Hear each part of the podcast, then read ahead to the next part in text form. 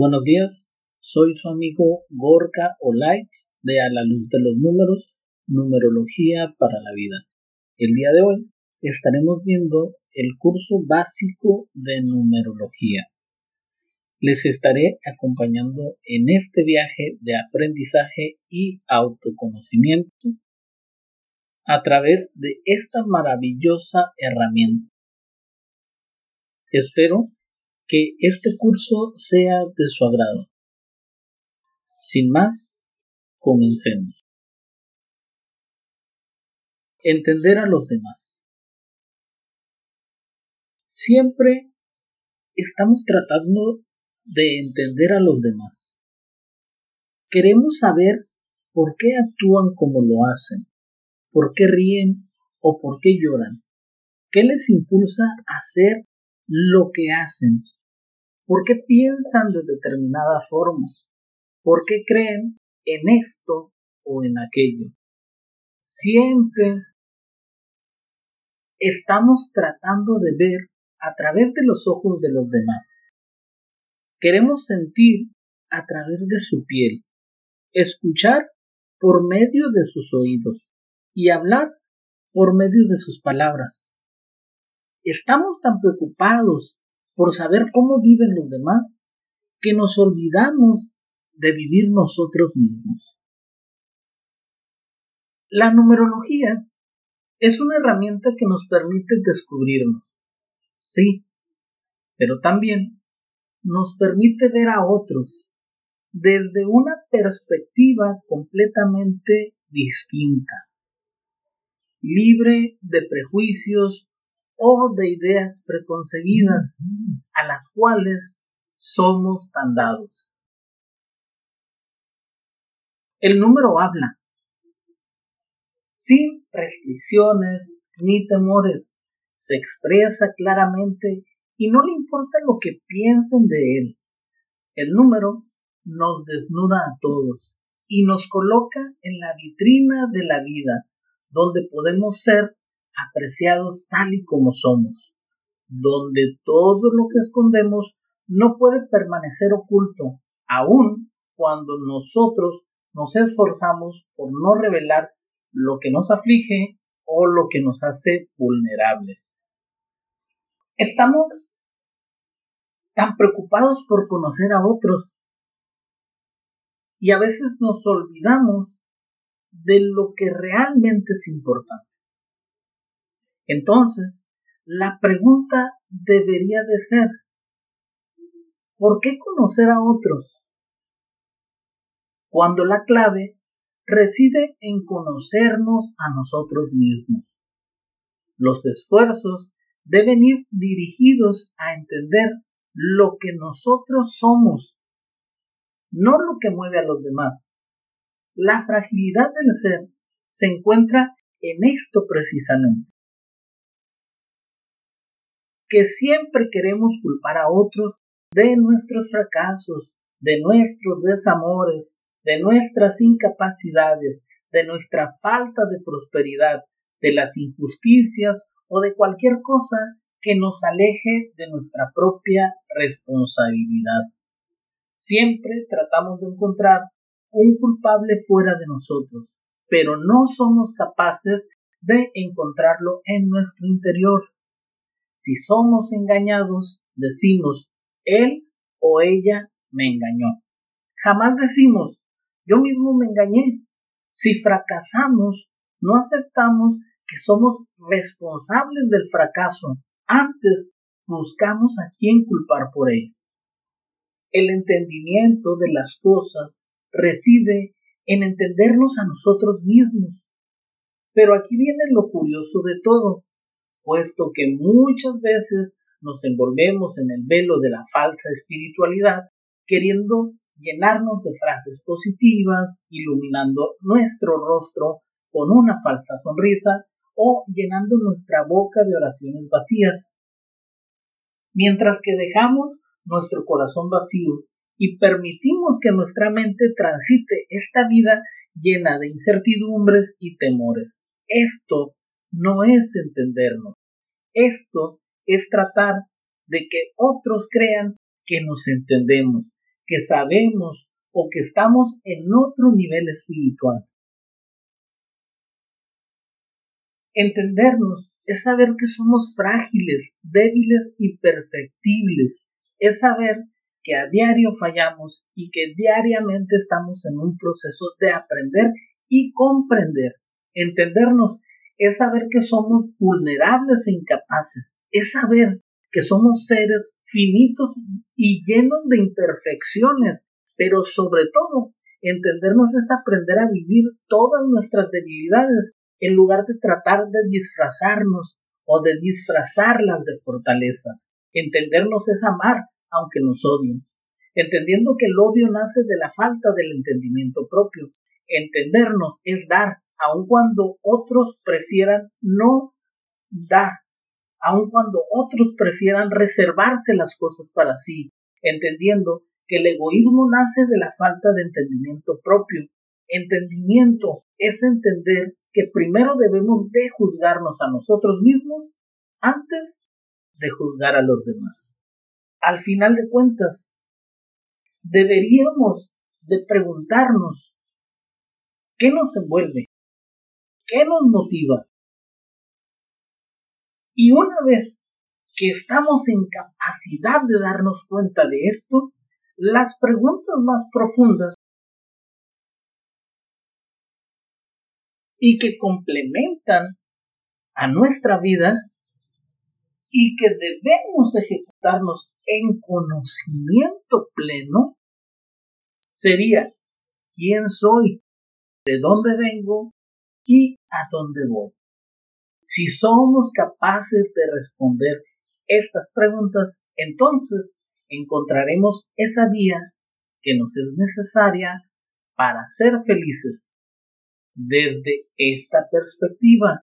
La pregunta es, ¿nos es útil la numerología? Somos número y por eso en numerología es de vital importancia no realizar una interpretación sin tener en cuenta todos los números que conforman al individuo, ya que si dejamos de lado alguno, perdemos de vista aspectos importantes en el desarrollo espiritual y personal del individuo. Debemos enfocarnos en aspectos o en encontrar esos aspectos numéricos principales para que una vez en conocimiento de ellos, estos sean conjugados y nos revelen la vibración unificada o sintetizada, que nos permita entender en forma general a la persona que estamos estudiando. A lo largo de este curso estaremos abordando aspectos importantes en la elaboración de una carta numerológica. Algunos de estos aspectos son los más significativos para entender la personalidad del individuo. Otros estarán enfocados en entender aspectos que permanecen ocultos a simple vista y por lo tanto requieren de un análisis más profundo para entender qué motiva esas situaciones.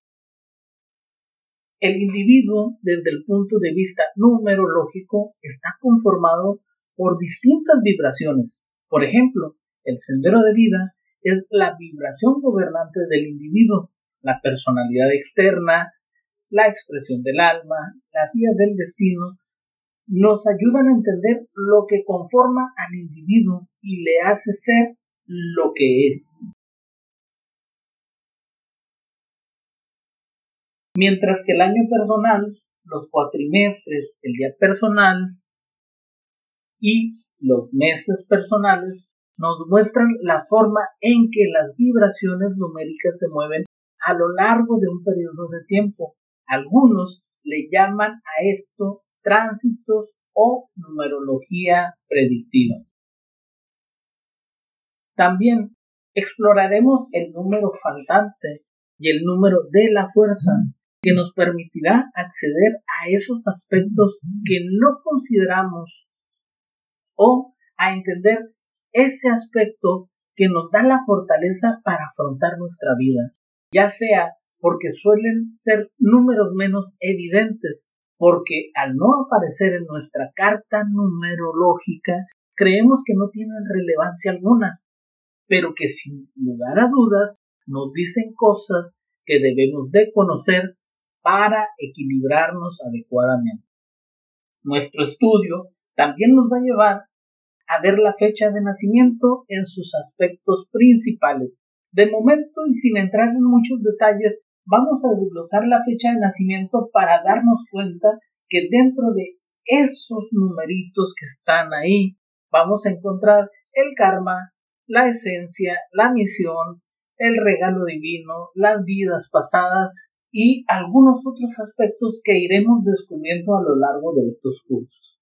Puede ser que te encuentres con algunas cosas que ya has visto o leído en otras partes, o que algunos nombres te sean familiares. Sin embargo, probablemente te lleves una sorpresa al ver que otros nombres no te serán tan familiares. Algunos aspectos de la numerología que exploraremos serán un poco convencionales y otros tal vez se despeguen de los demás conceptos que tú conoces o de las demás escuelas. Puedes haber leído libros de numerología kármica, numerología humanista, libros diversos de numerología, a Méndez, numerología base 22, numerología kármica.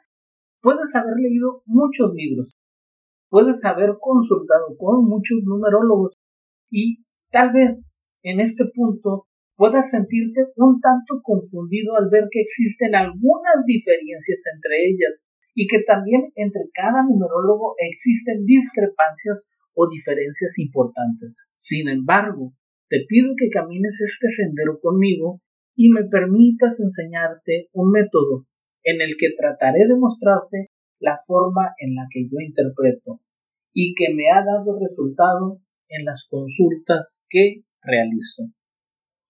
Antes de seguir, tomemos en cuenta lo antes dicho para entender desde el punto de vista numerológico nuestra constitución numérica, ya que existen un sinfín de números y de características que estos números nos regalan. Y a medida que exploramos la carta, vamos a ir identificando más y más números clave, como si fueran pequeñas piezas de un rompecabezas. Sin embargo, el centro de una lectura involucra a unos cuantos elementos que se expresan claramente y estos son los que nos marcan la dirección, la esencia, sus fortalezas, sus debilidades, su potencial y las claves de desarrollo, dejando las demás características numéricas de lado para un análisis posterior y más profundo que nos permitirá ahondar más en la persona. Nos moveremos en estos cinco bloques o cimientos que nos dan la personalidad espiritual que poseemos. ¿Cuáles son? El sendero de vida, la expresión del alma, la personalidad externa, la vía del destino y la fecha de nacimiento. estos aspectos reciben estos nombres y comúnmente los identificamos así. En este curso les llamaremos el sendero de vida, la motivación, el reflejo, la vía y la máscara. Sin más, sean todos bienvenidos a este curso y espero que sea de su agrado, cubra todas sus expectativas. Reciban un cordial saludo, mucha luz y disfruten el trayecto.